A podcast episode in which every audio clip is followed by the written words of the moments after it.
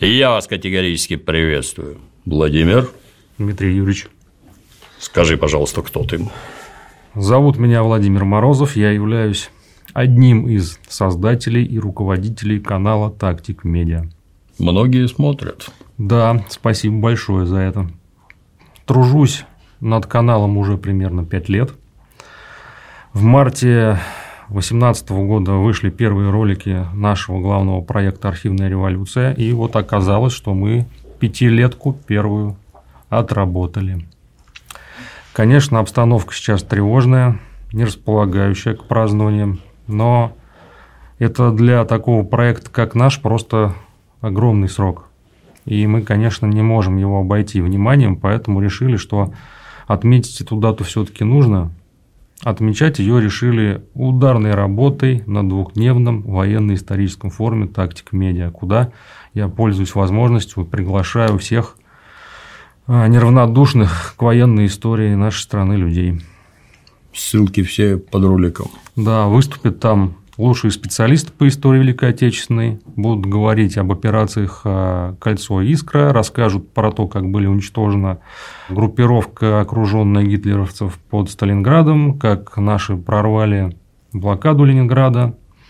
Будет много тех, кто вообще выступает на нашем канале, но в этот раз лекции не выступит.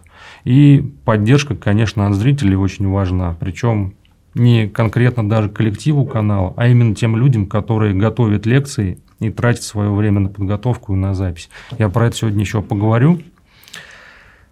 Потому что в целом, помимо доклада о проделанной за это время работе, о результатах, которых нам удалось добиться, хотелось бы рассказать о том, кто такие эти военные историки, откуда они вообще взялись, почему они говорят то, что говорят, что они вообще все думают там, и что себе они позволяют. Ну, а также поговорить о проекте «Архивная революция» немножко. Все это я могу сделать, потому что за пять лет работы э, с этими людьми я с ними беседовал, задавал множество глупых вопросов, э, читал внимательно комментарии, которые нам люди пишут, обобщил свои собственные впечатления, наблюдения, сделал некоторые выводы, которыми хочу сегодня поделиться. Так что Давай. вот такая куча. С чего начнем?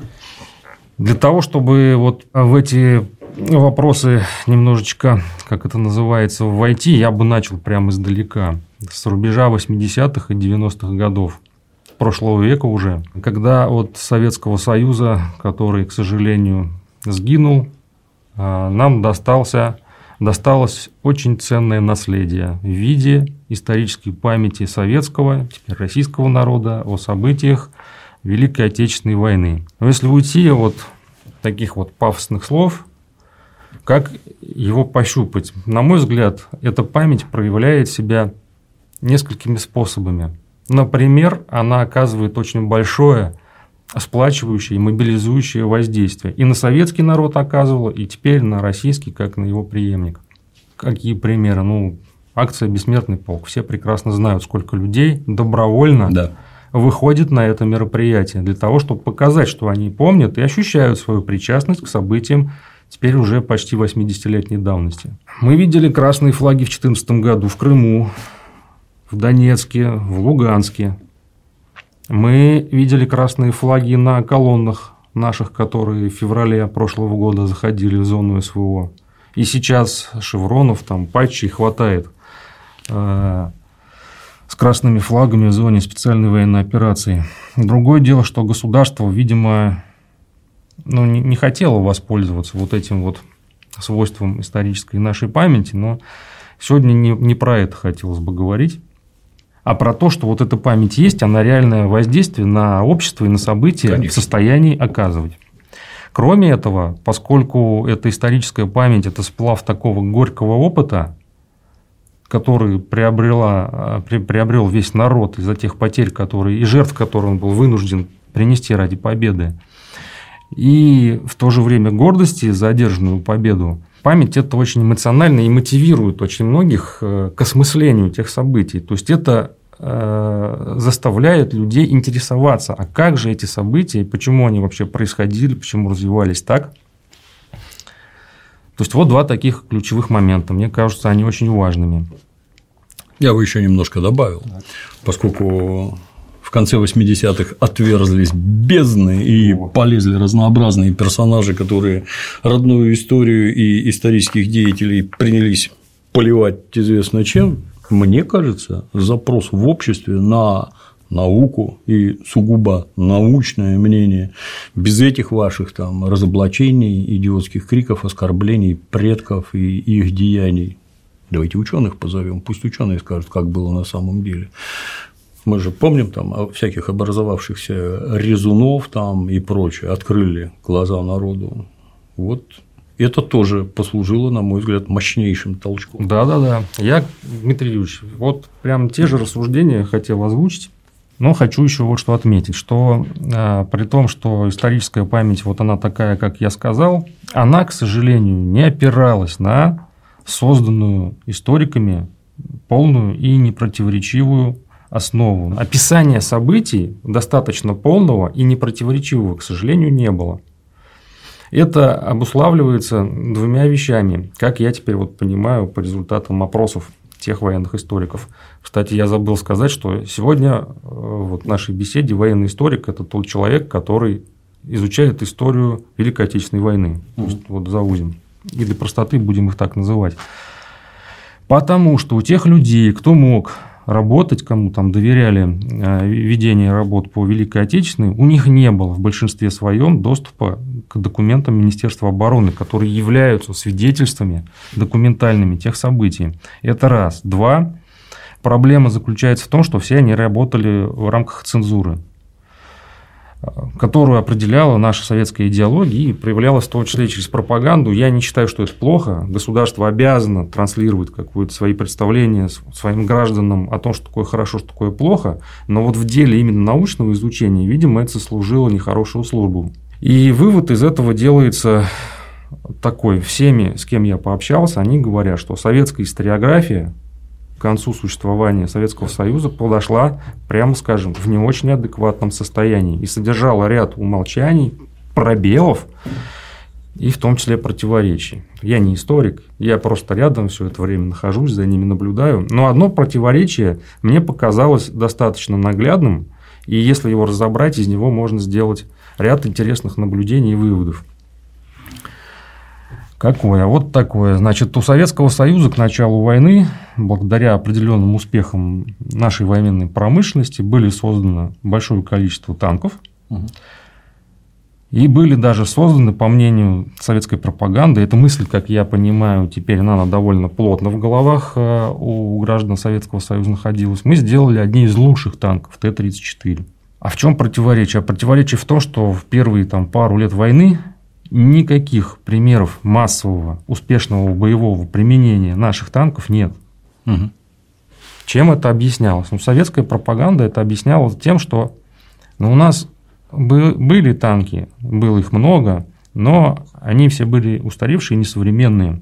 А хороших, современных, которым являлся Т-34, было мало. И вот когда мы сумели наладить производство танков в достаточном количестве, вот тогда дела пошли в гору и произошел перелом Великой Отечественной войны.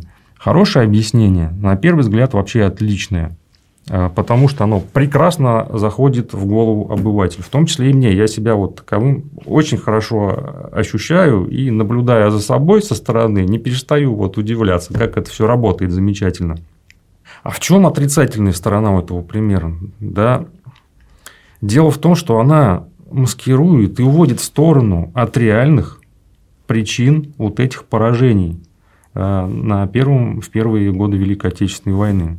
Вообще, само вот это объяснение, что у нас были там плохие танки, несовременные, подталкивает сразу к тому, чтобы вспомнить, ну, как там танки эти устроены, какие у них ТТХ, сравнить сразу с танками противника. Сейчас это тем более все, все играли в эти там э, игры, и все понимают, вот табличка с ТТХ один танк, вот второй, давайте сравним 34-ку и для более выпуклого примера танк «Тигр». Ну, мы видим, что бронирование у «Тигра» и бронепробиваемость орудия такая, что ну, 34-ки вроде как... Ловить нечего. Ловить нечего. Но опытные игроки скажут, ну, танк-то более маневренный, он еще башни вращает быстро. И если в него посадить слаженный, обученный, смелый советский экипаж, то вроде как при использовании особенностей местности, там, рельеф, могут появиться некие да, шансы. Мы еще посмотрим, кто да, кого. Да. да. Но в чем коварство вот этой аналогии? В том, что противостояние танков один на один в таких условиях – это ну, практически исключение. А в реалиях Великой Отечественной войны одиночные столкновения танков никакого влияния на ход боевых действий практически не оказывали. Рулили крупные танковые соединения численностью там, в 100 танков, 200 танков, то есть там мехкорпус, танковый да. корпус. И рассуждать, оказывается, надо о боевой эффективности вот таких вот, хотя бы таких танковых соединений. А из чего она складывается? А она складывается, ну, не в первую очередь совсем из того, какие пушки стоят на танках. А вот для того, чтобы танковый корпус успешно наступил, куда ему скажут, ну, ему надо в эту точку прибыть угу. в нужное время, в нужное место. А это ну, какие логистические Непросто. операции да, надо предпринять? А у него должна быть разведка, он должен понимать, куда он бьет. У него должен быть, он должен быть заправлен, боекомплект у него должен быть желательно не один, экипаж должен сидеть слаженный, обученный. Очень неплохо бы наладить взаимодействие с авиацией и артиллерией. Сейчас мы знаем, что без пехоты танки вообще не живут. Не живут. Да, они просто становятся жертвой противотанковых средств противника. Для того, чтобы танковый корпус успешно наступал, например, на подготовленную оборону, не хорошо бы, чтобы были какие-то инженерные части, которые могут проделать э, проход в минных заграждениях и там, помочь преодолеть какие-то препятствия. И вот мы видим, что целый комплекс причин вот из этого простого объяснения, что у нас были там плохие танки, стали хорошие, просто уводится из виду. И дело в том, получается, что обывателю, чтобы до этого дойти, нужно, например, начинать сравнивать организационные структуры немецкой танковой дивизии и советского танкового корпуса. А кто вообще про это задумывается? Кто вообще хотя бы примерно знает, как устроена немецкая танковая дивизия? Или даже там наш танковый корпус? Да никто. То есть обывателю такой ответ самому получить ну, практически невозможно. А на готове есть довольно легкий, простой, легко заходящий в голову ответ. И мы видим, что реальные проблемы, реальные провалы э, в нашей подготовке э, и в нашем военном строительстве, они вообще из поля зрения советская пропаганда убирает. Они у всех из поля зрения уходят. Потому что как только ты, извини, что перебиваю, как так. только ты начнешь смотреть за немцами, что и как у них происходит, тут сразу надо обратиться, так сказать, к первоисточникам записки о Гальской войне, где Цезарь рассказывает о встрече с германцами, какие они здоровые все, высокие, ходят в меховых трусах, зимой купаются в Рейне, а в атаку бегут один на лошади, а двое держатся за гриву с двух сторон и бегут как лошади в атаку с такой скоростью. Вот такие германцы. А мы маленькие, кучерявые и вообще смуглые, не такие. Вопрос на войне решают легионы, а не ваша беготня за лошадями. Железная дисциплина и порядок. Вот это несет победу. Ну, теперь давайте посмотрим на немцев. Когда вам про Орднунг рассказывают, вот это как раз про это, чтобы вовремя привезли, вовремя поставили надлежащего качества и выполнили приказ. Это вот оно. А если вам кажется, что вы изобрели какой-то мегатанк, поздравляю, он действительно мега но без вот этого за спиной, где все работает как механизм, когда люди не любят, когда про них говорят как про винтики. А это армия – это механизм, да и общество, вы не поверите, это тоже механизм. И ты как винтик на своем месте должен четко выполнять свою винтовую функцию, чем в Европе воспитанием европейцев и занимались столетиями. Ну вот немецкая армия – это результат, так сказать, европейской культуры, например, отношения к труду, к дисциплине, к подчинению. Вы сказки про свободу сразу забудьте. Любое капиталистическое производство – это жесточайший тоталитаризм. И армия не исключение, она вообще не так работает, как гражданский механизм и дисциплины надо еще больше. Ну, теперь добро пожаловать к зеркалу, посмотрите на себя, как у вас сейчас с дисциплиной, как у вас в сороковом году с дисциплиной было, с производственной, с военной, там одно, другое, пятое, десятое, а не привезенные вовремя снаряды – это что?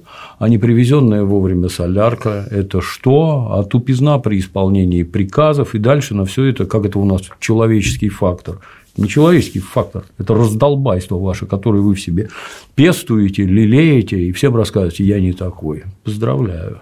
А вот эти вот миллионы жертв, вы не в курсе, да, что они в том числе и поэтому, потому что вы такие оригинальные, вам порядок не нужен, как бы там командир не пытался вас укротить. Через это у меня два хороших примера есть. Я как-то, извини, перебиваю. Есть в жизни, в серии «Жизнь замечательных людей» книжка под названием «Аракчеев». Мне вот со школы было интересно, что это сволочь такого натворила, что его через 200 лет так ненавидят. Что он такое делал-то?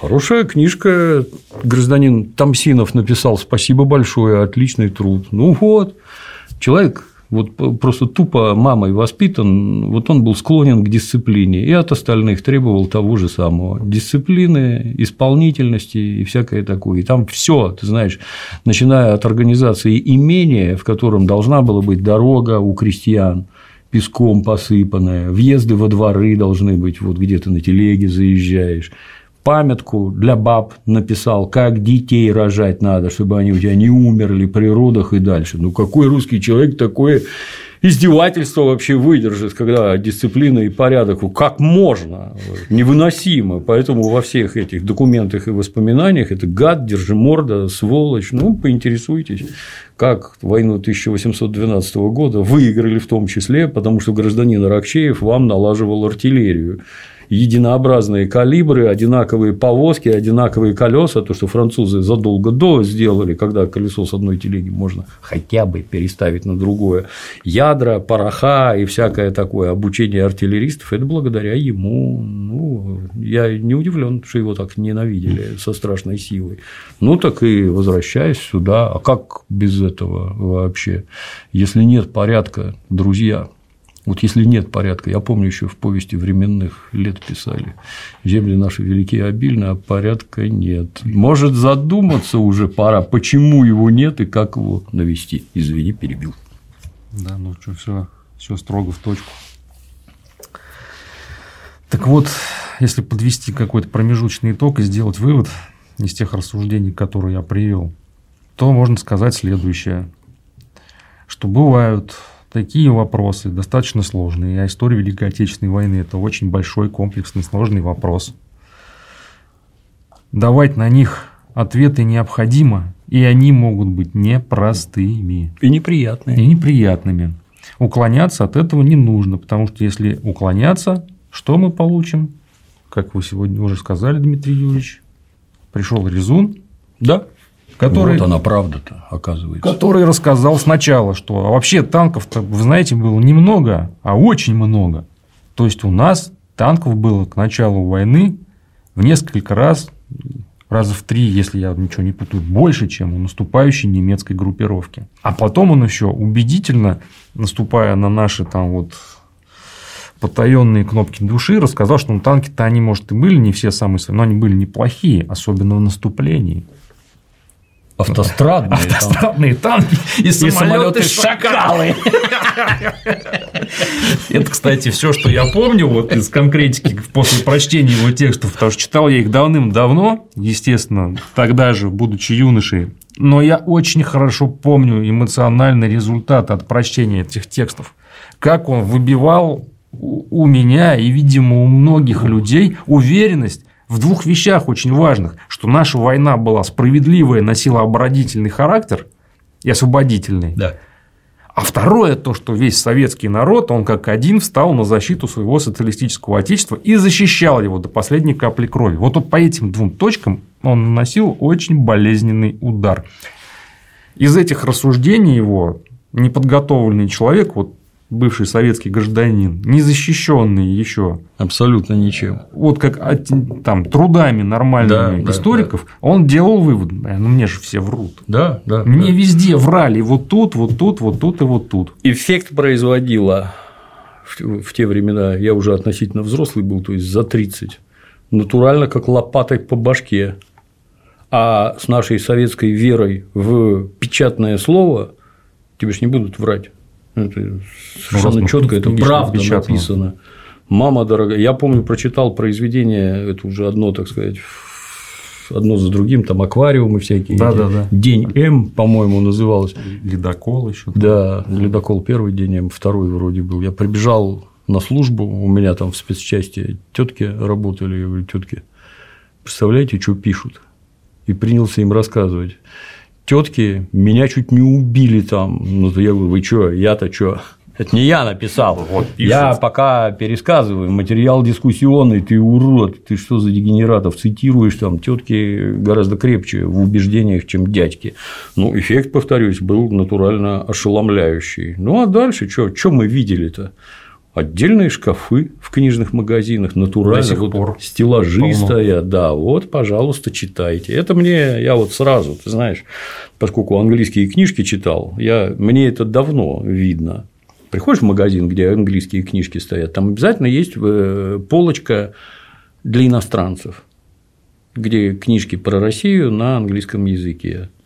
Кровавый Сталин, палач Сталин и его подручные, кровавые подручные и их Сталин, то есть вот э, там архипелаги ГУЛАГи и прочая блевотина, это, это заботливо выставлено. Вот вам сведения о нашей стране дорогие иностранцы. Ну, для граждан ящик резуна, то есть стеллаж, и стеллаж Фоменки. Это в обязательном порядке. И вот это вот, мало того, что вы в голову говно наливаете, вы еще лопатой его размешиваете. То есть они даже так-то думать не могут. Ну, это с моей точки зрения, это целенаправленная политика. Вот на Украине мы уже видим результаты, к чему это приводит. Но тут как-то не дотянулись. Я считаю, как раз благодаря нормальным историкам. Потому что когда наука вообще молчала, она ничего об этом не говорила абсолютно. Понять, почему не говорят, начинаешь спрашивать. Спрашиваешь, очевидно, что это чушь. Кому? Она высоко художественно, без всяких этих скидок, она отлично написана, прекрасным языком, вот в мозги заходит, я не знаю, как лом в дерьмо. Ну, для вас ерунда, так ты объясни, почему. Ну, пока Алексей Валерьевич Исаев не сочинил книжку там про сколько там ну, да, Суворова, да, этого, Суворов. так ничего не понятно было. Так она вышла когда, в 2000 там то ли я могу наврать, то ли четвертом, то ли десятом, но это уже все было, что можно потерять, все уже потеряли. Да, да, да. И вот второй вывод, который из этого можно сделать, что ну будь вот какая-то прививка, будь хоть какой-то иммунитет у наших советских граждан к этому, ну, наверное, мы бы не получили такой болезненный удар. То есть вопросы сложные перед обществом встают, на них желательно заранее готовить.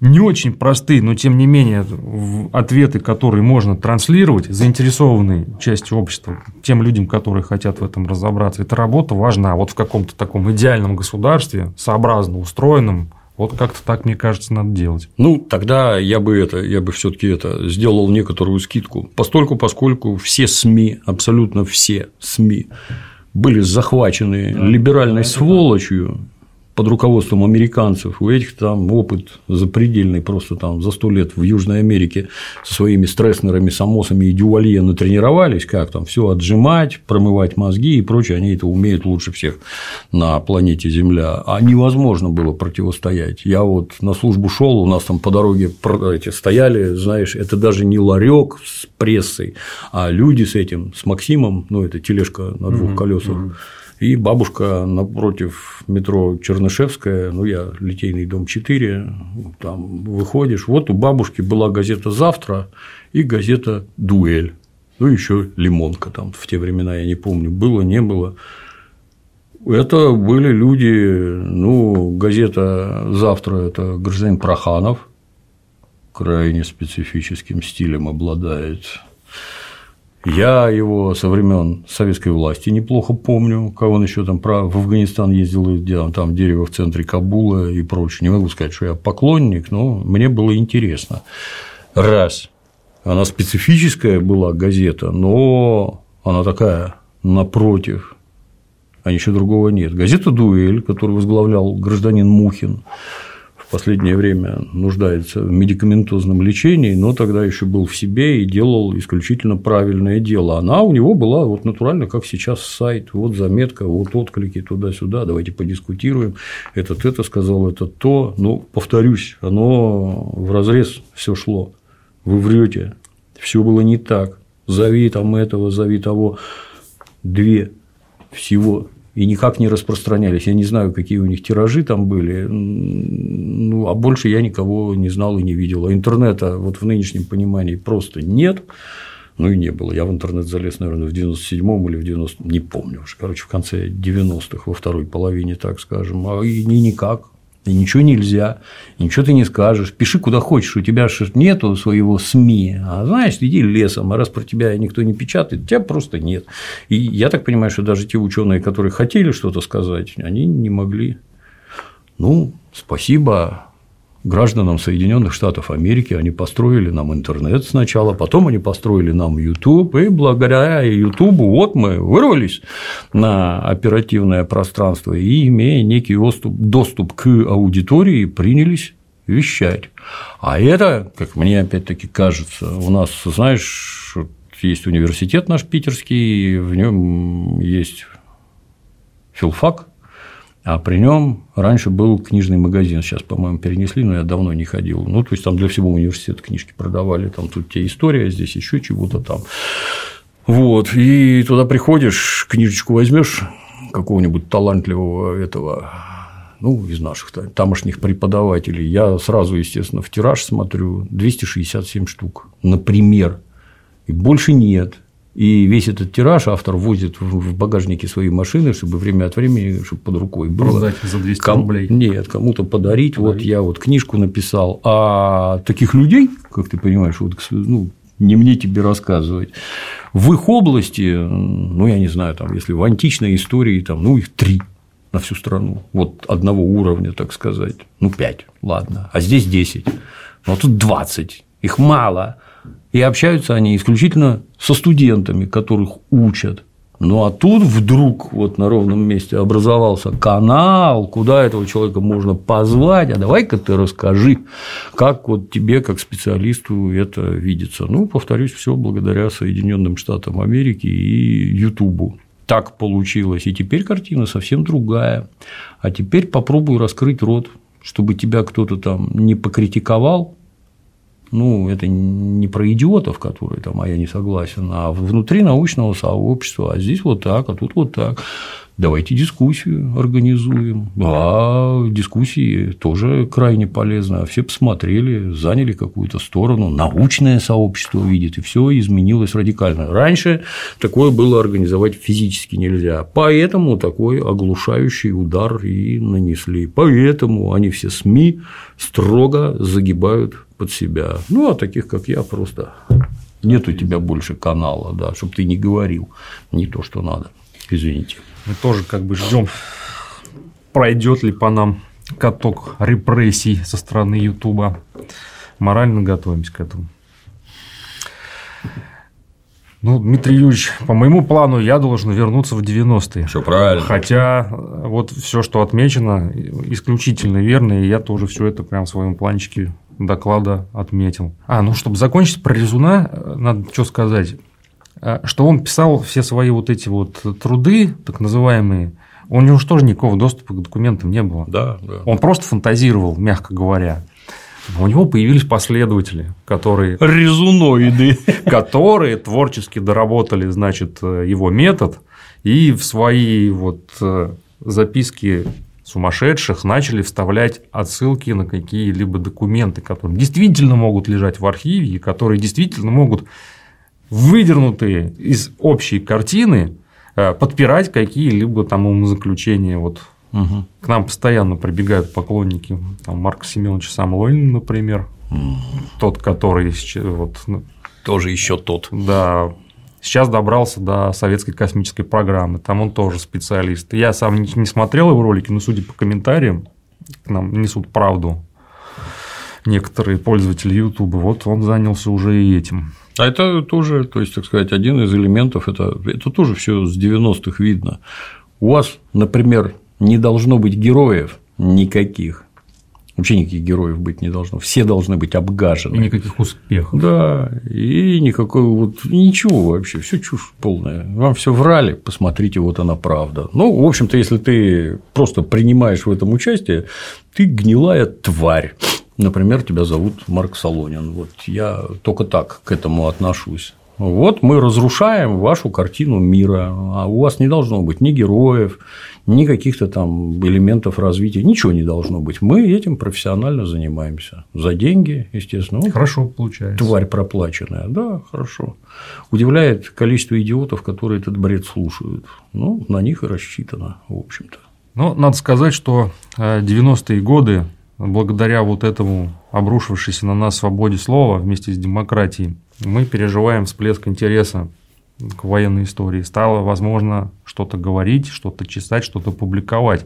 И Резун, конечно, тоже масло в огонь подлил и этот всплеск каким-то образом усилил. Хоть тут он сработал в какую-то положительную сторону. И начало 90-х является точкой отсчета для возникновения тех людей, вот, которые начали работать тогда, Некоторые из них продолжают работать по нынешний день, и кого мы называем в сегодняшней беседе военные историки. Мне хотелось бы э, рассказать о том, какие я вижу общие черты в судьбах вот этих всех людей, с которыми мне довелось пообщаться. Прошел срок секретности документов 50-летний, угу. ну и, соответственно, там документы 43-го, 44-го года, там 93-й, 94-й, 95-й год, кое-какие начали становиться доступными. Э, для заинтересованных людей. Нельзя сказать, что вот они были там, можно было купить э, в каких-либо книжных магазинах, но для заинтересованного исследователя, как я понял из разговоров, получить доступ к работам военных угу которые анализировали опыт Великой Отечественной войны и опирались, когда этот анализ проводили на документы, было можно. Те работы, которые носили гриф там, для служебного пользования, вот они в начале 90-х стали появляться. Вместе с ними некоторые сборники документов становились доступными, или в этих работах цитировались какие-то документы. То есть, ну, хоть какая-то пища для вот возникно, возникновения э, таких людей, которые могли начать э, изучать историю войны, появилась. Процесс этот нарастал, то есть документов становилось все больше. Кульминация у него а, случилась в 2007 году, когда министр обороны тогда Сердюков дал команду все архивы рассекретить.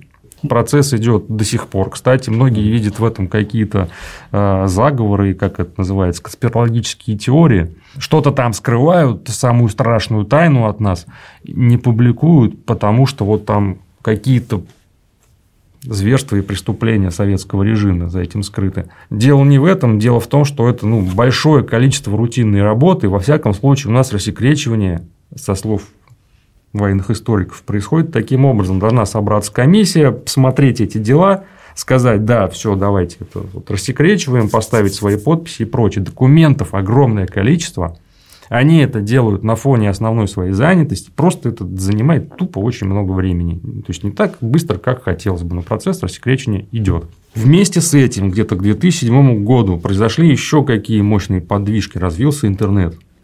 И заинтересованному исследователю стало возможно, сидя дома, получить доступ к документам противника.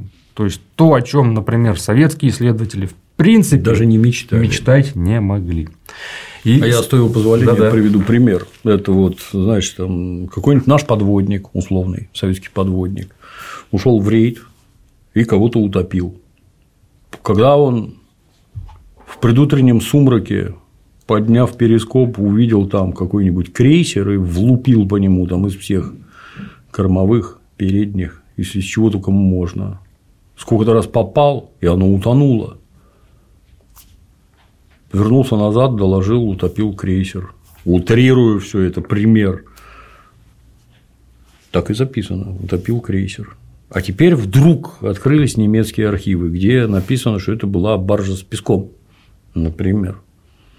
у немцев таких сообщений, где они по 5 крейсеров топили в 5 раз больше, чем у нас. Они, по-моему, всю нашу авиацию трижды уничтожили или сколько раз там.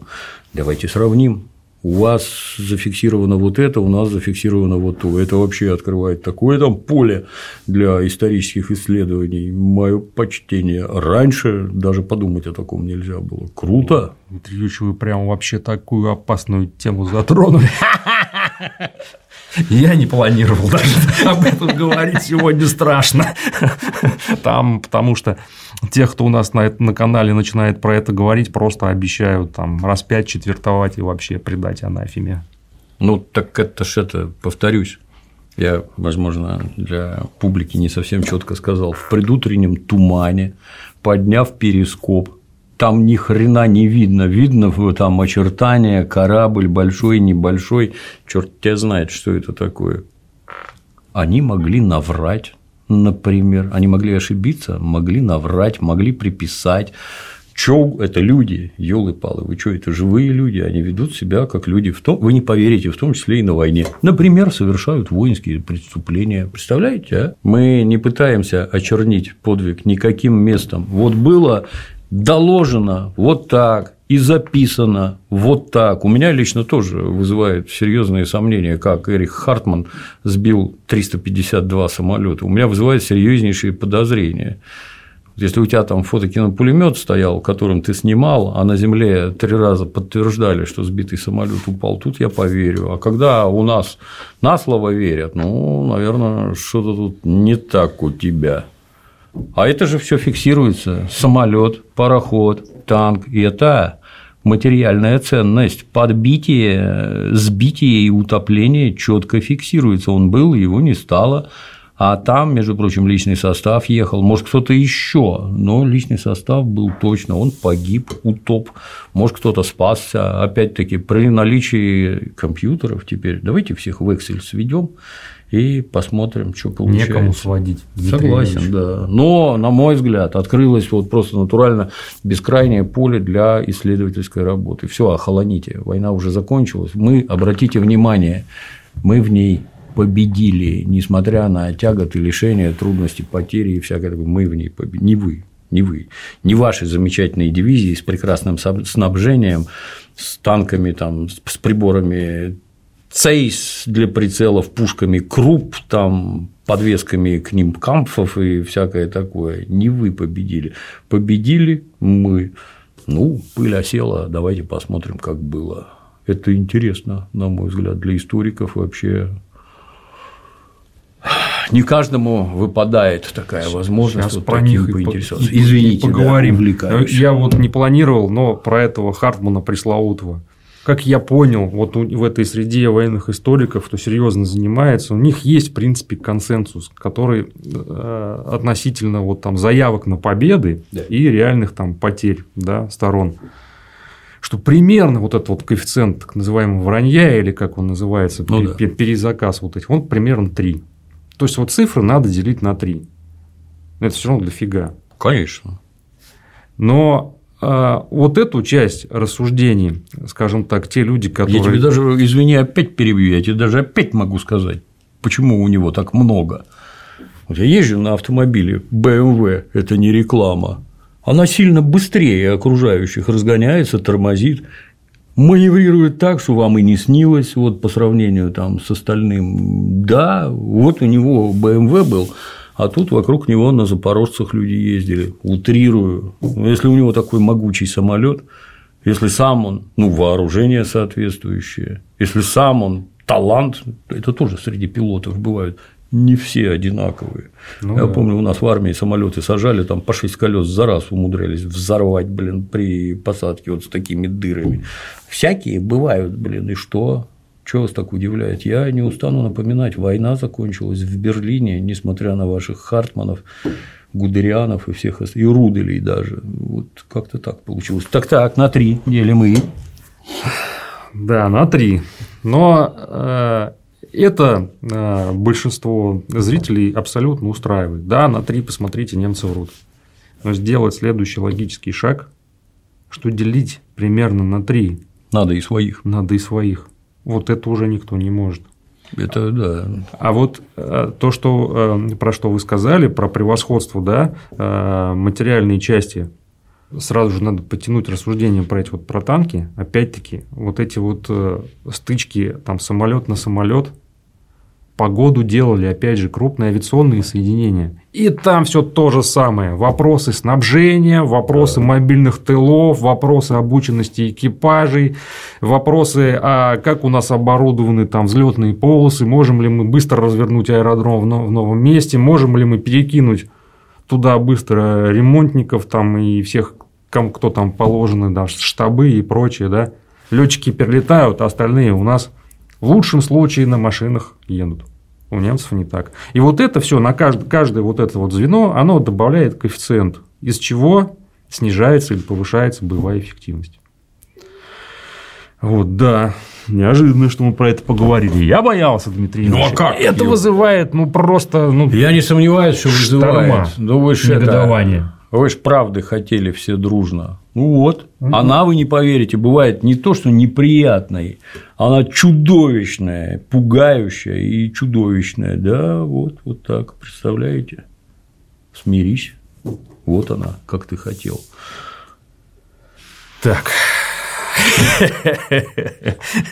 Надо вернуться к нашим военным историкам, потому что зародились они вот тогда, в начале 90-х. Но и... подлец Сердюков еще руку приложил к архивам. Это примечательно, я не знал, да. Рассекретить, ну, опять-таки, я не это, я не сильно в военных документах я не очень понимаю, но это ж не стремительный процесс, это не так, что открывай шкафы, вываливай на пол, запускай историков, оно так не происходит. Как я понимаю, у наших братских народов так и было сделано. Естественно, тоже с определенной целью, чтобы запустить туда всяких псов, да, которые да, будут да, говорить да. гадости про Советский Союз. Вот то, что ты упомянул, что там, а там должна быть какая-то страшная тайна про жуткие преступления сталинизма, о которых нам 30 лет уже все уши прожужжали. Я для особо тупорылых, их очень много, все преступления сталинизма имеют своей целью, задачей ровно вот одну цель. Ваш Сталин был преступником, то есть во главе государства стоял преступник. Он возглавлял преступный режим, а этот преступный режим преступным путем победил во Второй мировой войне. А значит, дорогие друзья, результаты победы не считаются, потому что они достигнуты преступным путем. Вы, как только вы начинаете разоблачать сталинизм, вне зависимости от того, есть там преступления, нигде нет преступлений, только у Сталина, как ты знаешь. Революции везде проходили, все ходили и дарили друг другу гвоздики с розами. Там на Гревской площади бошки не рубили, всем подряд Бастилию не брали, в Вандею там адские колонны не заходили, ничего этого не было. Это только у Сталина. Красиво переговорили переговаривались. Да, все приятно пахли, в красивых шарфах сидели за столами и разговаривали, потому что это Европа, там вот так. А у вас грязь, говно и расказачивание. Ну, так нельзя, дорогие друзья. Вы как только занимаете точку зрения, как только ваша точка зрения совпадает с точкой зрения западных пропагандистов, вы работаете на них, представляете? Вы работаете на них, да, вы работаете на развал Российской Федерации. Уже Советского Союза нет федерацию ломают российскую, а вы им помогаете. Вместо того, чтобы заниматься наукой, например, рассказать, сколько погибло народу в Октябрьскую революцию, сколько в гражданскую войну, давайте с Францией сравним, например, давайте процентное соотношение выведем, сколько там успели убить французов – и сколько не дали убить большевики, которые настолько стремительно все это прекратили, что как-то даже не знаю. Конечно, получится оправдание коммунизма, но это гораздо лучше, чем обвинение Сталина и родной страны в каких-то там преступлениях. Как-то так. К этим рассуждениям еще можно добавить то, что и сам факт победы тоже начинает Естественно. Париваться. То есть, это не то, что не даст... совсем и победа была. Конечно, конечно. И сейчас про это тоже будет вот пример заготовлен. Но все-таки про военных историков. Мне очень интересно про них рассказать. Почему? Потому что все они прошли примерно одинаковый отбор а, по э, некоторым признакам. И один из главных признаков отбора оказался таким. У них должно было быть достаточно свободного времени и при этом достаточно еще свободных денег на эту работу. Потому что заработать на ней они не могли. И я прям совершенно точно э, сознательно определяю этот признак во главу вообще вот этого селекционного отбора. Да. Второй э, признак, по которому шла селекция, у них все... Я, можно тебе пример сразу приведу? Когда меня там про патриотизм и прочее, деньги нужны, не мне. Но на работу нужны деньги. Что вы такое говорите? Вы же не за деньги работаете, да? А, а чем, скажите, пожалуйста, я за все это плачу? Аренда студии, оборудование, личный состав, зарплаты. И откуда я это плачу? Это мои деньги. Я могу их где-то там, лично я, могу их где-то там заработать и вот в это вложить. Это мои деньги, а без денег, вы не поверите, не работает ничего. И вот эти вот энтузиасты, которые, так сказать, за свой счет что-то делают, снимаю шляпу вообще. Это какой в тебе огонь должен гореть, что вот я одержим идеей и ради нее готов пожертвовать вот этим, вот этим, вот этим. Это прекрасно, и люди прекрасные. Но дальше так нельзя. Специалистам надо платить деньги. И делать это должно государство, никто другой не сможет. Извините, перебил. Да, им государство не платило.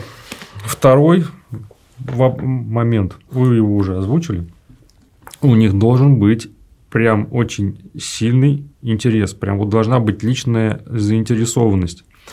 Но она бывает у всех, да, кто-то чем-то увлекся там и прочее. Но как выяснилось, для того, чтобы сделать хоть ну что-то заметное на этом поприще, надо потратить годы. То есть вот написать книжку в среднем у них хорошую книжку, не по маленькой там операции какой-то там, ну года три. Да. Из них половина этого времени из-за того, что не каждый день можешь ездить в архив, а там раз за два в неделю, ну три, года на полтора раз растягивается процесс Подготовка. отбора документов, которые тебе понадобятся для анализа, вычленения там каких-то важных деталей, неважных деталей, выявить там причины событий и рассказать об их последствиях. Полтора года только на подготовку. Работа в архивах, ну это из предыдущего как бы, да, вот этого пункта отбора, она вот стоит денег. То есть ты должен э, обеспечить себе возможность в то время, пока ты не зарабатываешь деньги и семье питаться, все вопросы финансовые должны быть закрыты. И э, сама по себе работа в архивах, потому что ты можешь приехать, сказать, ну, покажите мне вот такие-то дела, тебе принесут, говорят, ну, на, смотри. А тебе нужен тысяча листов оттуда, что? Либо ты переписываешь, либо, как мне говорят, э, некоторые наловчились, э, когда появились ноутбуки, перепечатывать прям там сидя. Фотографировать нельзя? Сейчас можно фотографировать, копировать стал, но это стоит денег. Даже простая фотосъемка на свой собственный аппарат стоит денег. Я потом расскажу, сколько мы э, потратили на примере там Прохоровки денег. Вот. Но я уверяю, то есть это десятки, а то и сотни тысяч рублей они не отбиваются, потому что у военного историка и возможность вернуть деньги, она какая? По большому счету, это гонорары за книги угу. и за, может быть, какие-то публикации. Ну, а за книги без я не знаю, сколько им платят. Во-первых, это сугубо профильная литература, то есть, если это научный труд, мне, как чайнику, это ж не резон, где бодрым языком там расплескивая дерьмо по всем пробежался. Если это наука, оно не хочу обидеть неинтересное.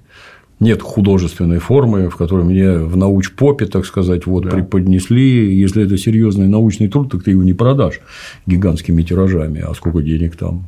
Это так нельзя. Нет. Я могу сказать, что получали они там в диапазоне, ну, с учетом инфляции, да, там от 40 тысяч, сейчас вот 80, ну, 100 тысяч – это отличный гонорар. Есть там, конечно, какие-то еще такие необычные источники дохода в виде там куда-то лекцию позовут прочитать, выступить, да, угу. и иногда привлекают для создания каких-то там телепередач, но это настолько непредсказуемо и не делает тоже погоды по сравнению с затраченными усилиями, что это получается чистой воды вот энтузиазм за свой собственный счет.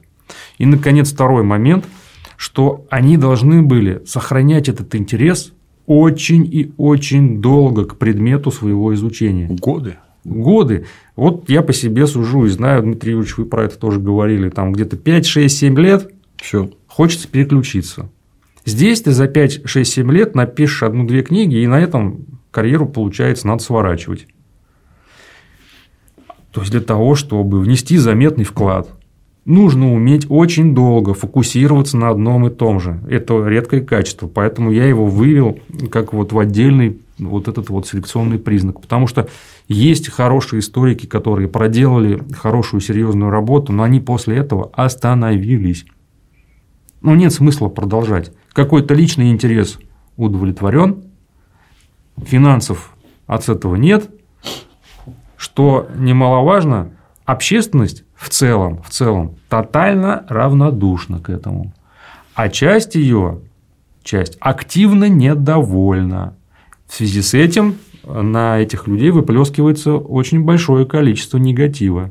Что вы там начинаете врать, что вы там в своих архивах прочитали, что вы начинаете рассказывать нечто отличное от того, к чему я привык. Это дурацкий документ. Он один такой а все остальные хорошие. А ты специально, чтобы дерьмом обмазать наше светлое прошлое, специально вот этим занимаешься. Это не так.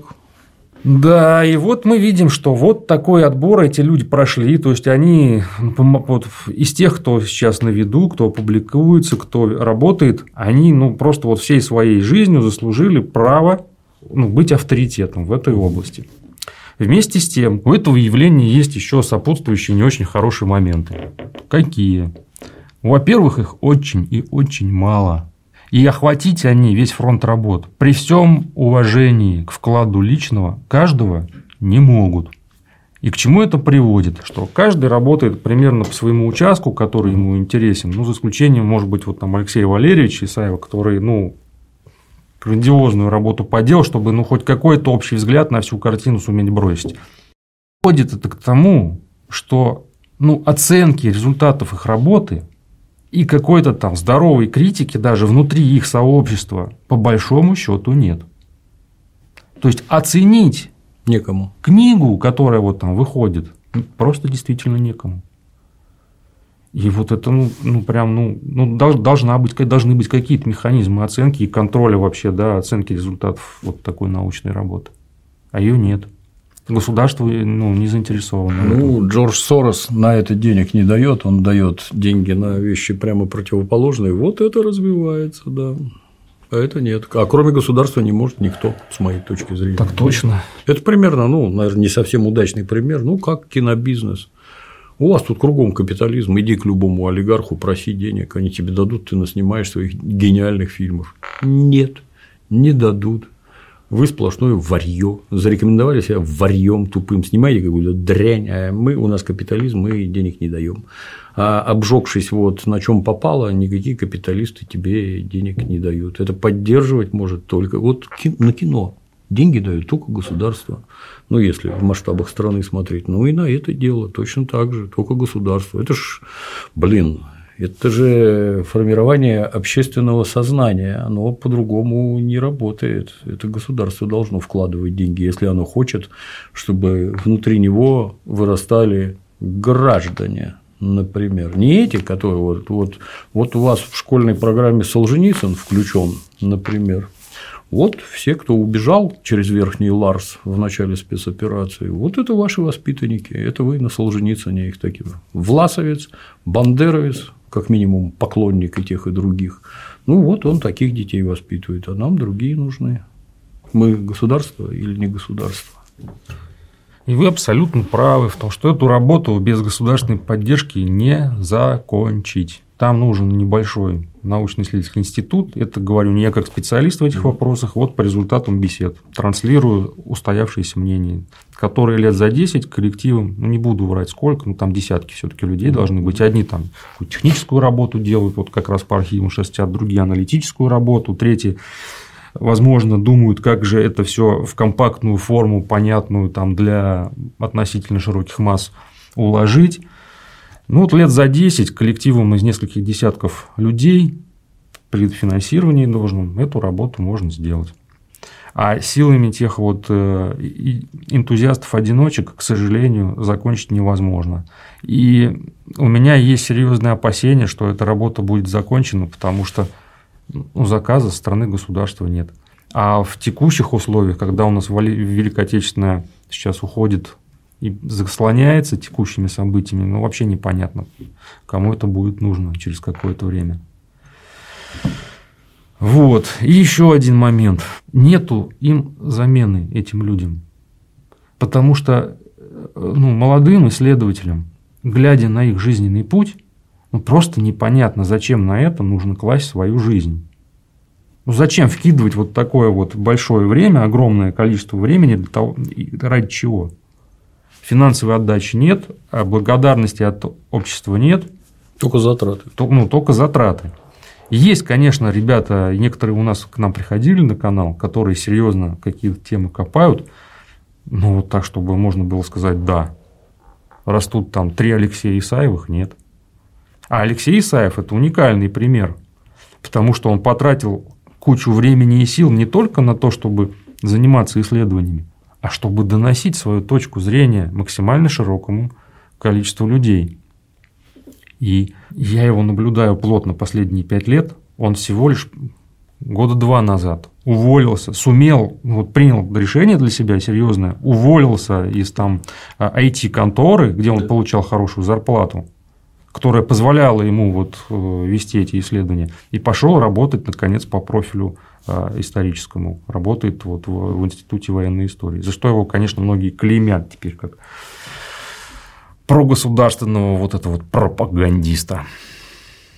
А я, значит, должен быть против своего государства, да, то есть против самого себя. Как интересно получается вообще. Господи, какие идиоты, Владимир, патентованные натурально, это даже уже не дурость вот природная, врожденная, это наведенная, как на Украину, наведенная идиотия какая-то. Как ты же пропагандист. Тебе там государство деньги дает. У меня, лично у меня есть один ответ. Вы не поверите, я еще при Ельцине присягу давал. Прикиньте, какой вот кровавые лапы, которыми построена ваша демократия. Представляете, присягу давал, а государство мне деньги за это платило. А тут, понимаешь, вот натурально уголовное отрицалово. Мы не такие. Ну, тут, если у тебя воровской ход налажен, ты так, таким себя считаешь. Налоги-то платишь? Нет? Вот на твои налоги оружие и делают патроны и снаряды, из которых стреляют на Украине, а значит, ты спонсируешь войну. Как тебе такое, Илон Маск, блин, и что за разговоры идиотские, блин, я вот натурально в растерянности, ты знаешь. А если я хочу наукой заниматься? Это единственный способ ей нормально заниматься, посвятить себя науке, да. Человек, я не знаю, кто больше Алексея вообще в этом плане сделал, посвятил себя натурально, как подвижник, там, не знаю, этому делу, и вот, в конце концов, ну, наверное, это осознанное решение, и ему виднее, где ему лучше трудиться. Человек сделал столько для общества, столько для науки, пропагандист. Блин. При этом сейчас самое смешное, он получает зарплату не за исследования по Великой Отечественной войне. То есть та его деятельность, которая продолжается да. по истории Великой Отечественной войны, он за это не получает деньги. Но это никого ни в чем не убеждает, все получают какие-то мифические гранты там, от Запада да, или от государства и занимаются вот тем, чем занимаются. Непонятно. А в получении грантов это что, кого-то так ты что ли деньги, вот, вот, вот этот вот недовольный, ты что ли деньги даешь? Я понять не могу. Я... Ты не даешь, сидишь, воняешь. Ну, как это, переходя на феню, предъявил. На основании чего? Ты кто вообще, чтобы предъявлять какие-то претензии к кому-то другому? Являешь собой какой-то авторитет? Нет. Кто ты? Никто. Я вот сижу тут и воняю. Во Франции. Да, да, да. Я воняю тут сижу. Вот, понимаешь, да. Не имеешь права. Блин, тут это, знаешь, вот не только там демилитаризация, денацификация, а потом надо бригады психиатров натурально, потому что там здравый человеческий мозг просто бессилен даже понять, что происходит. Вас лечить всех надо, блин. этих Обидный предъявлятелей. Да. Ну, заканчивая мысль, вот на примере про Алексея, мы видим, что для того, чтобы хотя бы частично повторить его, назовем это успех, Безусловно, успех. Нужно вкинуть такое количество сил и времени, а я прям, ну, я прекрасно вижу, ну, как он одевается, да, как он ездит на работу, в чё, там, как он вынужден. Миллионов не видно. Да этого нет. Обычный рядовой гражданин. И, да. и зачем какому-то молодому человеку, даже которому история нравится, ну вот этим заниматься. Но с другой стороны, это тоже должен быть подвижник. Да, их не может быть много. Я, извините, опять влезу. Как вы добились таких успехов? А вот я 10 лет кино бесплатно переводил. Просто бесплатно. Представляете? Вот бесплатно, да. И никто ни хрена не платил. И чё? Попробуй. Вот, вот, эти сказки про успех, ну, может, у тебя там есть папа, который на нефтяной трубе сидит, и, наверное, успех сам собой организовывается. А так это тяжкий труд, отреченность, от всего. У него наверняка есть семья и дети у Алексея Валерьевича, да? Так точно. Где за спиной стоит жена и всю жизнь подает патроны. Как-то так получилось. Ее заслуга, я так подозреваю, в этом ничуть не меньше. И в любом случае это так, что от женщины зависит очень много. Они должны, ну как, а почему ты пошел, понес деньги в архив, а ты не сумку да. мне купил и да, не свозил да, меня да, на море? Да, чем да. ты вообще занят? Осознает, значит, чем. Ну, я надеюсь. В общем, вот такие люди, эти военные историки, не все, конечно, работают там 30 лет, кто-то начал существенно позже, но в принципе, в принципе, творческий путь у них всех так или иначе содержит одинаковые элементы. Как раз пришло время сказать, что вот я с ними познакомился где-то в 2013-2014 году, когда работал на компанию Wargaming и помогал делать лекторий проекта Warspot. Вот там я с ними впервые познакомился, увидел, что запрос у какой-то части общества на такой контент имеется. Был очень опечален, когда все скоропостижно закончилось в 2014 году, судя по всему, из-за того, что начались у нас вот первые активные политические события, связанные с Украиной. И уже тогда попытался начать делать что-то сам, потому что я понимал, дело важное, и надо бы попытаться это дело продолжить. Ну, сил тогда не хватило, ни, ни связи, ни, ну, ни личных возможностей. Реальная возможность начать что-то делать представилась в конце 2017 года. И в начале 2018 года появились первые ролики архивной революции, которые были опубликованы в том числе на Опер.ру и на канале Дмитрия Юрьевича Пучкова. И я хочу сказать, что в этот момент э, помощь информационная Дмитрия Юрьевича была просто определяющая, потому что мы предложить тем людям, которых уговаривали, а давайте вы подготовите лекцию и к нам придете ее прочитаете, предложить взамен, кроме выхода на аудиторию, ничего не могли. Финансов у нас не было для этого достаточно. То есть я вкладывал там и э, другие создатели канала вкладывали свои собственные деньги и время, чтобы вот этим начать заниматься.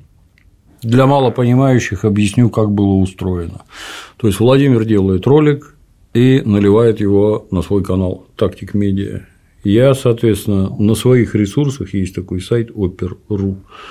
Вешаю ролик условно ссылка на который ведет на канал Владимира. И параллельно с этим наливаю ролик к себе на ютубный Чем охват канал. увеличивался многократно. Да, соответственно, с сайта, с там, ВКонтакта и прочее народ идет смотреть на канал Владимира, а те, которые ходят ко мне на канал, они смотрят там. Таким образом развивается один канал, польза другому каналу, ну вот как-то так. Да, я только могу сказать да. И совершенно искренне большое спасибо. Мы старались. Да, посмотрим, к чему все это, конечно, еще нас приведет. Ну, где-то года полтора. Ну, тут я, извини, Да-да. еще дополню. Тут опять-таки надо вот четко понимать то, что Владимир говорит. Такие ролики серьезные, без всяких этих самых, они не могут привлекать такое количество, как ролики кривляющихся тупых детей, просто по определению взрослых людей сильно меньше, чем развлекающихся детей. Не всем взрослым людям это интересно, поэтому, но тем не менее вода камень точит, аудитория собирается, формируется, постепенно накапливается материал и копятся вокруг этого люди, которым интересно именно это, они это смотрят. А другие, в общем-то, не нужны. Случайные пассажиры зашел, вышел, вы тут все дураки, я ушел. Ну, такие, таких и не надо.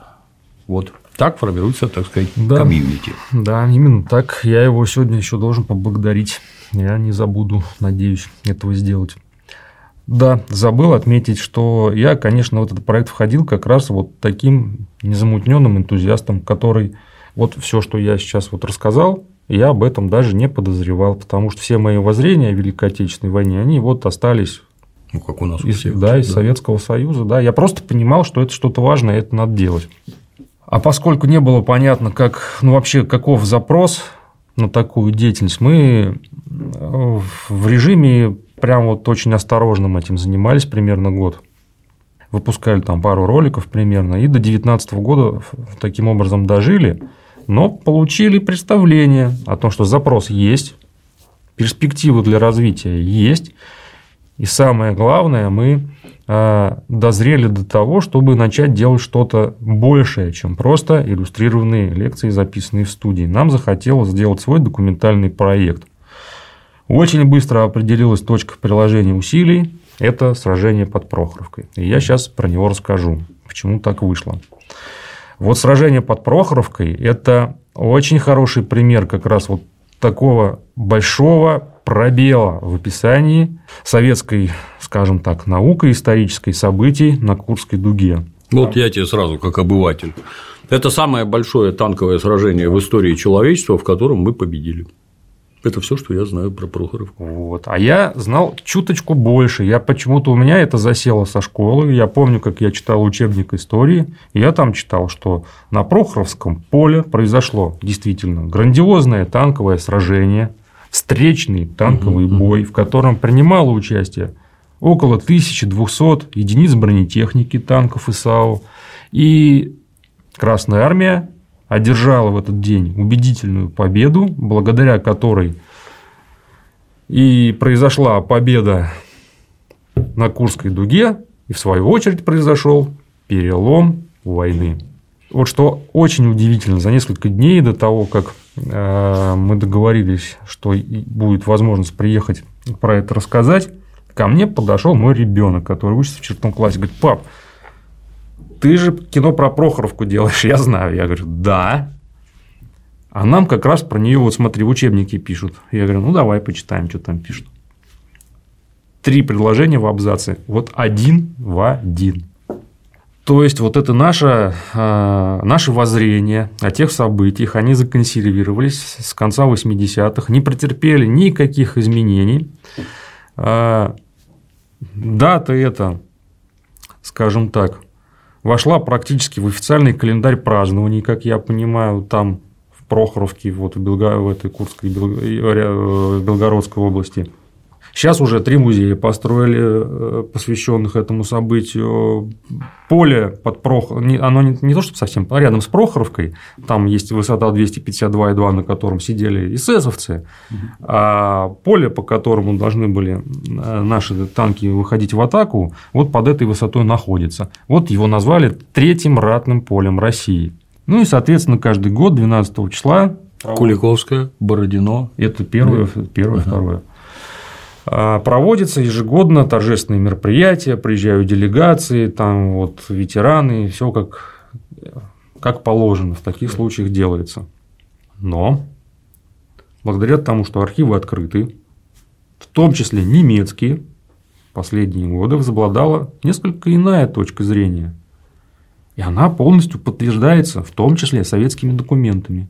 Какая она? Вот такая что в этот день, 12 числа, 5-я гвардейская танковая армия Ротмистрова, которая наступала э, на вот этом Прохоровском поле с целью прорвать оборону второго танкового корпуса СС. Сделать это не смогла, понесла грандиозные потери, утратила фактически свою боеспособность.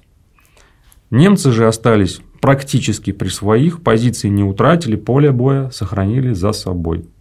И если смотреть вырванные из общего контекста события одну единственную дату, если абстрагироваться от того, что происходило на соседних участках, прилегающих к этому полю, именно так оно и окажется. Каждый год 12 числа, вот последние несколько лет, выходили публикации в Германии. Как они мы... нас победили? Просто они издеваются над нами. Вы что там празднуете 12 числа? Какая победа под Прохоровкой? Ну, вы посмотрите, ну, и подводит это к чему? Ну, к тому, что, ну, советские историки, а теперь и российские, они просто несостоятельные, они просто, ну, ни, ни о чем. Лгут. Они лгут. Они вам лгут. Посмотрите, они вам лгут здесь, а давайте из этого сделаем следующий вывод. Они лгут вам и тут, и тут, и тут. И вот получается, что вся история Великой Отечественной войны, Вроде. которая на самом деле эпизод Второй мировой войны, насквозь мифологизирована и лживо. Да. А дальше подключатся американцы, которые расскажут, что были что-то там со своим Сталинградом, там Курской дугой, битва при Аламейне, раз, и битва при атолле Мидуэй, где решилась судьба Второй мировой. Победили американцы. Запросто оттянули Всё. на себя, во-первых, да, да, да, да, все да. немецкие резервы, не позволили им действовать у нас на Восточном фронте. Во-вторых, они активно нам помогали техникой, да, там ленд-лиз и прочие там дела. И вот со всех сторон американцы молодцы, победили. они да. победители. Я бы с другой стороны зашел. То есть, даже несмотря, так сказать, на то, что там открылось, там предки жизнь сложили на алтарь Отечества. Это не ваше собачье дело, мы там не победу празднуем. Ну, загрубляя, так сказать, мы предками гордимся и отдаем им почести наши. Вот чем мы там занимаемся. Бородинскую битву тоже победил Наполеон так, на всякий случай, что никак не мешает, не, не меняет нашего отношения к тому, что там происходило. И что вам не нравится, хотелось бы спросить. Вы там в своей Германии изобретайте и дальше, а мы будем делать так, как нам надо. Это я вперед забегаю. Так так, и что же?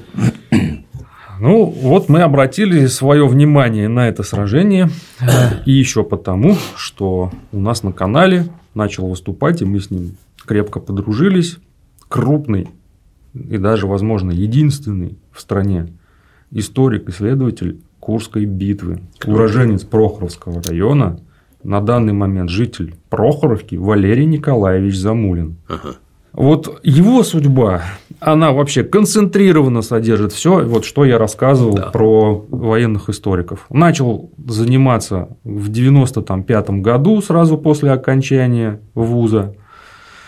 В этот момент создавался Прохоровский музей, его поставили директором, он быстро понял, что директором он быть не хочет, потому что это административная работа, да, хочет да, заниматься наукой. И в должности заместителя директора, который вот должен формировать научную основу вновь создаваемого музея, посвященного mm-hmm. Прохоровскому сражению, он проработал примерно 15 лет. За это время он подготовил большой материал, на основании которого начал публиковать книги. На него навесили ярлык «Очернитель».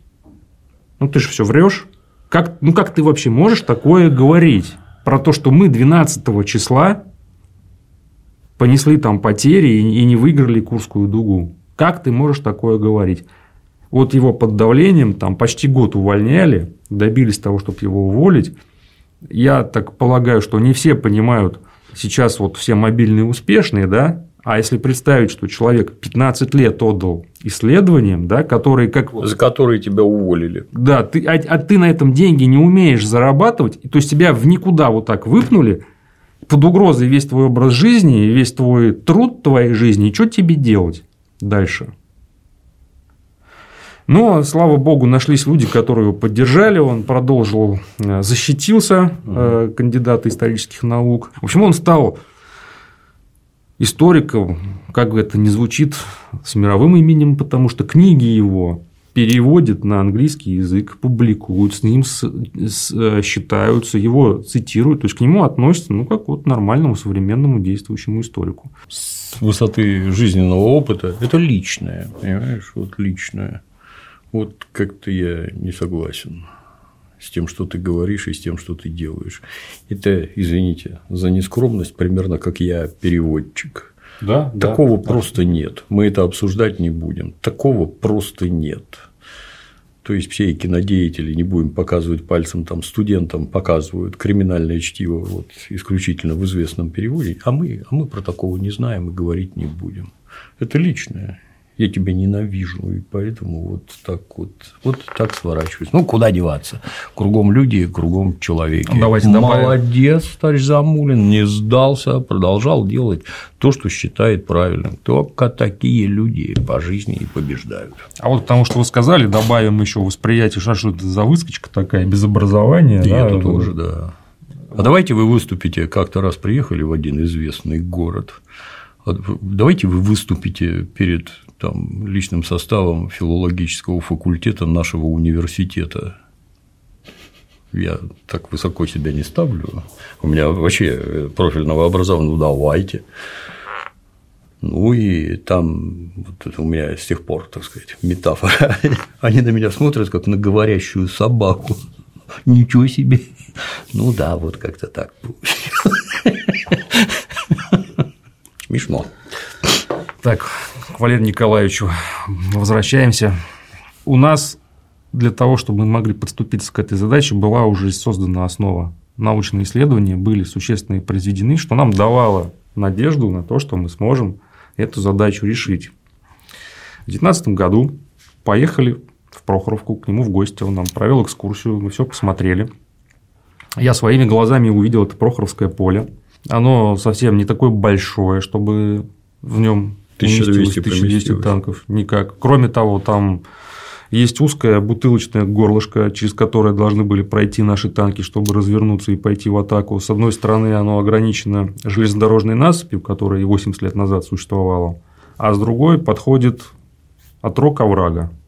И вот автомобильная дорога, зажатая этими двумя препятствиями, она как раз выводит на это поле, где они могли развернуться и пойти в атаку. Удобно стрелять. Очень. Их начали бить еще на этапе разворачивания, естественно, на этапе развертывания. Так что нам сообщает Валерий Николаевич Замулин в своих трудах? Он, во-первых, говорит, что это было общевойсковое сражение, естественно.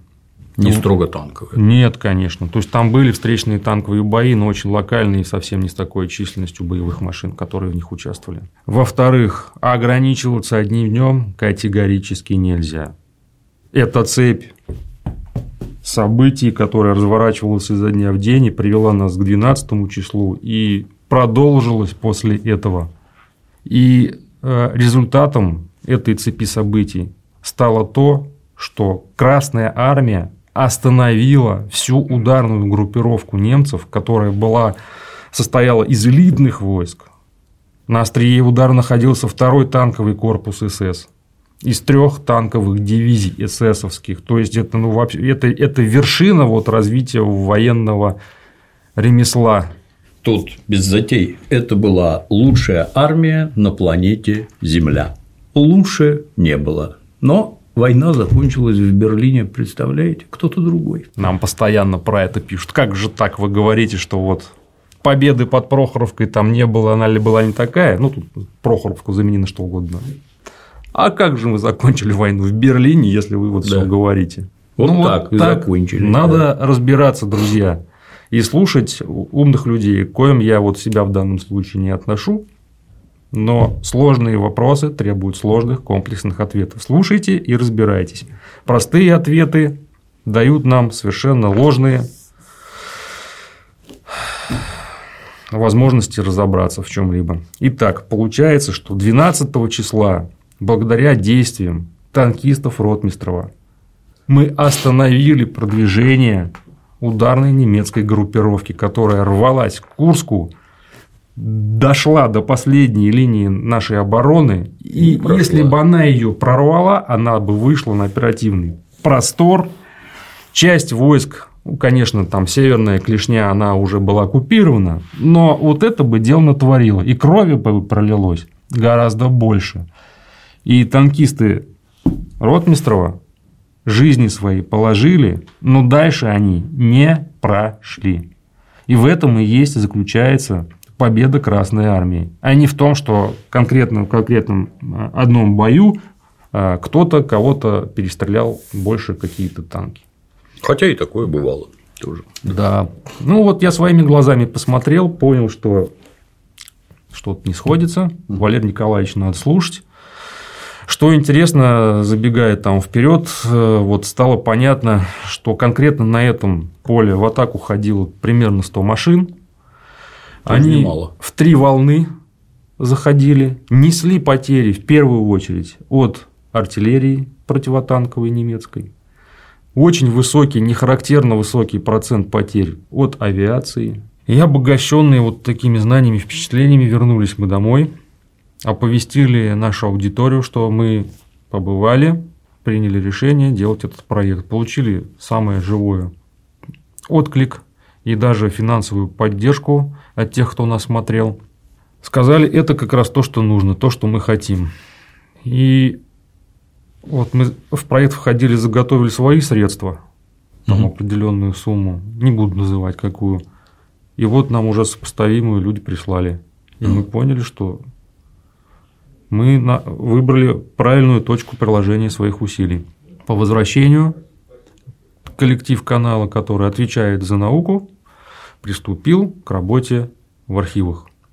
То есть нам, даже опираясь на вот эти вот исследования, которые уже Валерий Николаевич проделал, пришлось, тем не менее, потратить приличное количество времени, чтобы разобраться, что же там э, 12 числа происходило, кто там с какой стороны реки, железной дороги, какого леса поехал, да, что там произошло. Эта работа велась на протяжении примерно полугода. Работа в архиве устроена таким образом. То есть исследователь приходит, понимая уже, какие документы каких там полков, дивизий или там корпусов ему нужны, За какие числа? да, за какие видимо. числа, просит дать опись по этим соединениям, понимает, э, какие документы за что отвечает, и говорит, прошу вот такие-то, такие-то, такие-то дела мне откопировать. Ну, вариантов, как э, я говорил уже, хочешь сам переписывай, хочешь перефотографируй, или тебе будут копировать там за твои Мгм, деньги. Чтобы ты потом мог спокойно эти документы анализировать и уже понимать, какие детали важны, какие там не очень. Ну, аналитическая работа. Документов заказали много, откопировать их они все ушли вот в подготовку, там это может занимать несколько недель это дело, как я понимаю. И грянул в начале 2020 года ковид. М. Архивы закрылись, документы мы получить из архивов не успели для того, чтобы можно было сидеть работать над сценарием. И в тягостных размышлениях о том, как же нам двигать это дело дальше, думали, думали, думали, поняли, что если мы будем рассказывать конкретно только один день, а в тему мы уже погрузились, уже начали понимать, что там и как происходит, сделали вывод, что если мы расскажем только о событиях одного дня, то это мало кому чего что объяснит. Сообщили аудитории своей о том, что, друзья, мы считаем правильным расширить сценарий фильма и рассказать еще о событиях, предшествующих 12 числу, рассказать о событиях, которые случились после, ну а также ну, необходимо рассказать о стратегических замыслах сторон, о планировании, о построении советской обороны, о наряде сил, о боевых возможностях тех или иных соединений. Поняли, что работы много. Я, извините, я перебью. Вот мы многократно записали множество бесед с Клим Александровичем, который рассказывал про битвы Средневековья.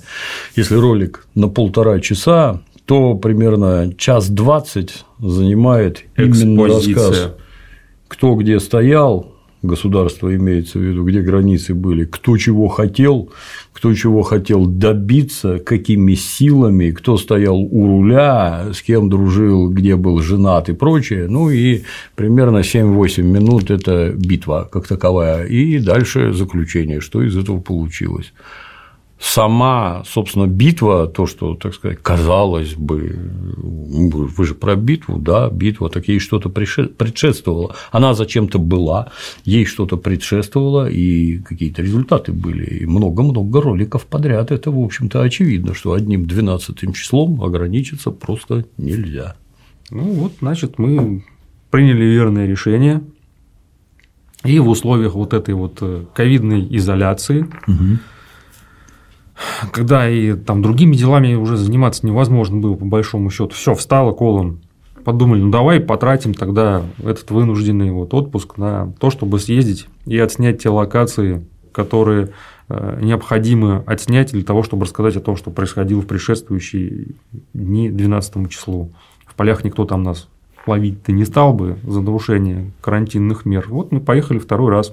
Везде побывали, опять, где мог Валерий Николаевич нам посодействовал, где мы там, где не смог, там мы уже сами понимали, куда надо ехать, все опять отсняли, коптер там везде залетел, стало многое понятно.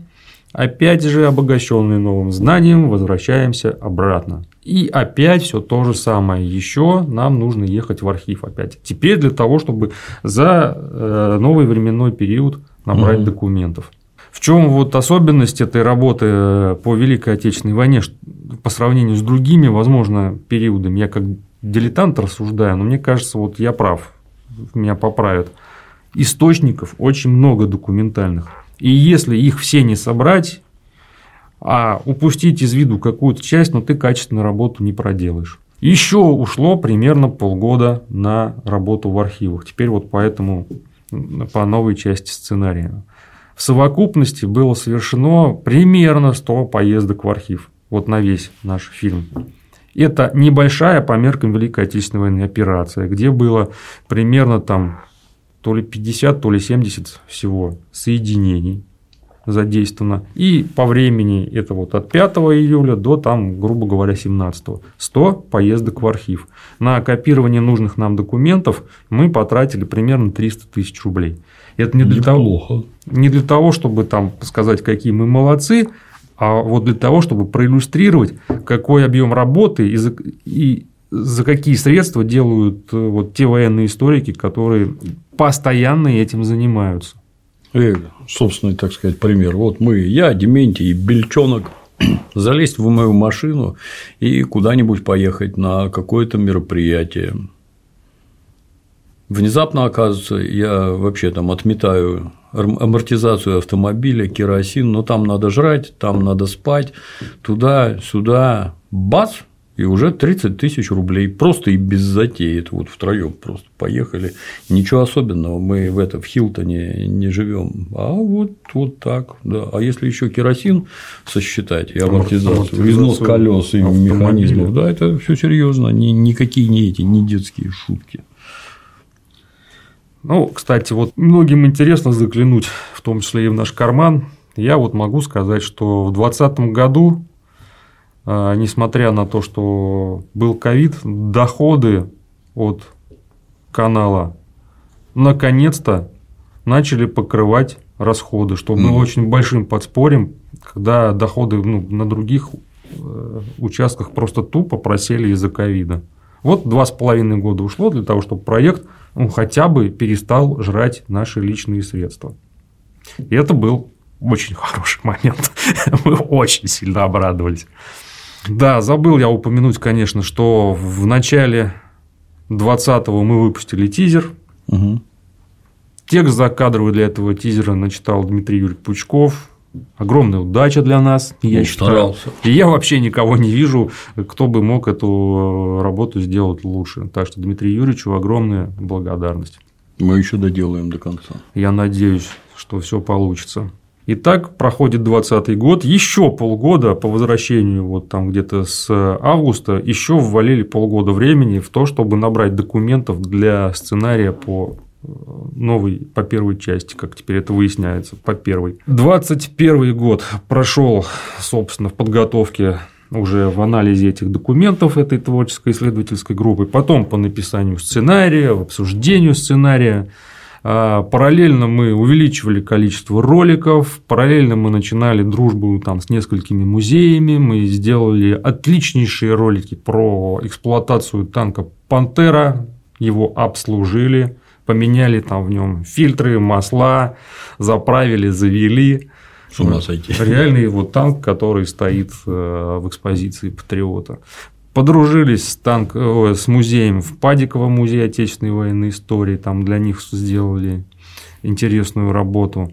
Начали совместный проект с Государственным историческим музеем, канал рос по всем фронтам. Мы понимали, что вот прошло 4 года, вот-вот количество нашей работы перейдет в какое-то качество. Тут у нас на горизонте еще Прохоровка. Итогом 2021 года стало то, что мы э, закончили работу над фрагментом фильма этого. Мы решили сделать фрагмент для того, чтобы показать аудитории, которая ждала к тому моменту, получается, 20 и 21 год, два, два года, даже два с половиной, а мы заявили в, 19, в середине 19 что это делаем, чтобы показать, что проект не умер, что он живет, и вот посмотрите, какой он получается.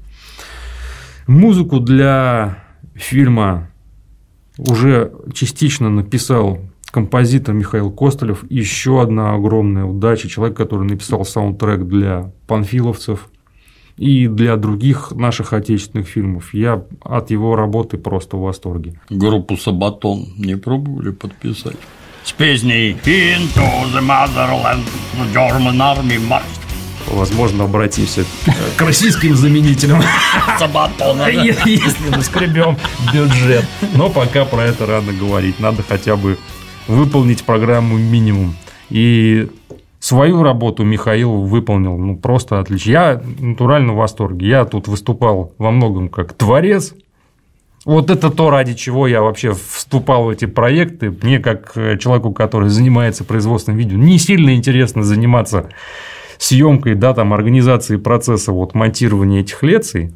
А вот это творческая задача. Она мне интересна, она меня воодушевляет. И вот то, что сделал Михаил, подложил я под это его творчество, под голос Дмитрия Юрьевича Пучкова. Отвал башки, как говорят в этой студии. Итак, начало 22 года мы встречаемся с практически готовым фрагментом, и 23 февраля мы его выкладываем в общий доступ. А 20... Кто же знал? 4 февраля начинается то, что начинается. Внимание всех приковано только к тому, что происходит на братской Украине, мы, конечно, в этом плане своей, своего части, своей части внимания лишились. Ну, не то, чтобы мы, конечно, работали ради того, чтобы на нас смотрели, но внимание в данном случае – тот ресурс, который конвертируется в конечном счете в успешное создание фильма. 22 год ознаменован тем, что доходы у всех так называемых ютуберов сильно просели, если не упали в ноль. На других фронтах доходы тоже просели. И мы в глубокой задумчивости весной находились и думали, как нам быть дальше. Понимали, что архивную революцию бросать нельзя, фильм бросать нельзя. Обратились к нашей аудитории, сказали, ну вот так вот, товарищи, мы сохраняем только самое-самое необходимое – все средства, какие у нас аккумулированы, мы направляем их на то, чтобы закончить работу над фильмом. Люди нас очень крепко поддержали. То есть, вот один из главных итогов работы нашей пятилетней заключается в том, что появилась аудитория вокруг нас, в том числе благодаря информационной поддержке oper.ru, благодаря которой мы сумели восстановить к осени примерно объем выпускаемых роликов, и угроза закрытие а, архивной революции, вот она отступила. Благодаря тому, что люди этот проект считают полезным и важным и считают возможным поддерживать его рублем. Несмотря на то, что в текущей ситуации есть очень много точек, где можно было бы эти деньги тоже потратить. Я тебе про себя скажу. Вот Э, до начала спецоперации у меня на, на канале было 500 тысяч просмотров за сутки, ну так, в среднем там болталось 500 тысяч за сутки. Началась спецоперация, я ничего про войну не делал вообще, потому что я уже твердо знал, что все забанят, выключат, блин.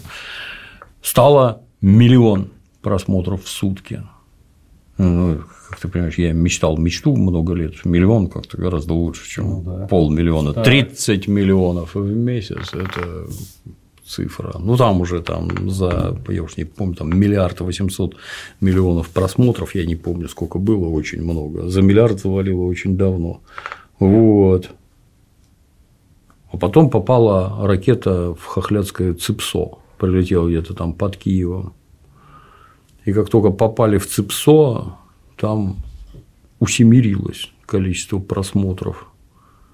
И ты знаешь, там вот годами, 10 лет, каждый месяц подписывалось 15 тысяч человек. Попала ракета в ЦИПСО, и подписываться стали по 10 тысяч в сутки. И как-то вы же, суки, руками все крутите. У вас же специальные системы оптимизации и пессимизации. Ну, сначала я обрадовался, что в 7 раз больше просмотров. Потом я понял, что денег в 7 раз меньше было. То есть меня откровенно кинули на деньги откровенно обманывали все время в, так сказать, подсказки о демократии и свободе. Вот как у вас интересно устроено. Ну, а потом, какого они там, 4 августа, 2 августа у меня день рождения, чтобы я порадовался, там 3 миллиона подписчиков уже собралось, блин. Ну, это вообще э, что-то чудовищное. Понимаешь, как это так получается? Вот 15 тысяч подписчиков ежемесячно на протяжении 10 лет. И вдруг раз и 300 тысяч в месяц подписчиков становится. Как так-то? У меня не самые тупые ролики, и, в общем-то, аудитория хорошая. Как это так получается? А, вот, вот так. Вот. 300 тысяч за месяц. Как это вместо 15? То есть в 20 раз вы мне тут укручиваете, твари гнусные. Ну, и вот 4 августа там уже за 3 миллиона зашкалило подписчики, и взяли, вырубили под руководством ЦРУ, естественно. Вот. Ну, и я в твердой уверенности был, что сейчас как домик нафнафа из говна и палок, ветер дунул, волк дунул, и все смело. А количество просмотров, поскольку все уже я за полтора года все mm утащил, Рутуб, Яндекс и ВКонтакт, а количество просмотров упало на 30%. То есть был миллион, а стало 700 в конечном итоге там опустилось до половины миллиона, но фактически на отечественных ресурсах, что было там, на Ютубе, что стало здесь, ну, примерно то на то и получается. Вот, потому что аудитория накоплена, потому что есть выходы, куда на них забегать, вот сайт, вот телега, вот ВКонтакт, ну, в телеге, в телеге вообще там просто взлет ракетой, как только канал э, забанили, аудитория удвоилась тупо. И сейчас уже почти полмиллиона человек, то есть в телеге подписчиков. Если туда пихаешь, в контакт пихаешь, в Яндекс пихаешь, на сайте вешаешь, ну да, разбилась на кусочки, ну так всю жизнь так получается, что лужа, она из многих ручейков стекается, а не так, что там какой-то один бурный поток. Вот, не пропадем не пропадем. Аудитория есть, аудитория жива и поддерживает. Вот это обнадеживает. Но я должен вот сказать, что по сравнению с другими площадками, YouTube со всеми его изъянами, со всей его вот этой вот отрицательной заряженностью по отношению к нам, это единственный источник, вот как это говорят, органического трафика. Вот, то есть там встроены такие механизмы, что контент зрителя своего находит. На других площадках этого я практически не вижу. Но будем надеяться на лучшее. Мы морально готовимся, потому что наш канал YouTube не сильно нужен. Я моего пессимизма не разделяю там другие участники коллектива, но мне кажется, что дойдет очередь и до нас по Может. объективным причинам. Про это надо постоянно помнить. Контент надо бэкапить постоянно, чтобы у тебя все было, это раз. Во-вторых, делать это на территории Российской Федерации, иначе там что-нибудь выключат и не пойми, что куда пропадет. Ну и на наши ресурсы наливаться совершенно спокойно. Распараллеленное хуже не будет никому. Время, конечно, отнимает, но тем не менее, вот так. Вот так и делаем в меру там, своих сил, возможностей и понимания.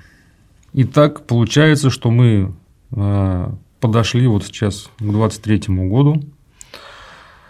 Видим горизонт работ по этой Прохоровке по первой части. Очень надеемся, что будет две, да? Будет две, да. Сейчас мы заканчиваем работу над первой, где будут вот эти вводные все данные. Я, по-моему, уже про это сказал.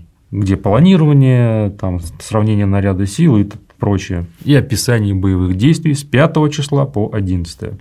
Вот эту часть работы мы очень рассчитываем закончить и начать показывать нашим зрителям, ну, не позже, чем случится очередная годовщина события. вроде бы мы все должны успеть. Не исключены, конечно, форс-мажоры, угу. но мы очень стараемся. Мы э, очень заинтересованы в том, чтобы фильм хорошо посмотрели, чтобы его, он привлек к себе внимание, чтобы, возможно, появились какие-то организации крупные, которые могут быть заинтересованы в том, чтобы появилась э, хорошо исполненная вторая серия, потому что мы ее в любом случае сделаем. Но вот в отсутствии понимания, какой у нас бюджет на руках, мы не можем выбрать способ ну, иллюстрации э, этого фильма. Беда ведь еще в чем? Что очень небольшое количество хроники и фото и кино к этому есть. У немцев, конечно, там на порядок больше, потому что они, твари такие, готовились рассказывать о том, как они одержат выдающуюся победу на Курской дуге.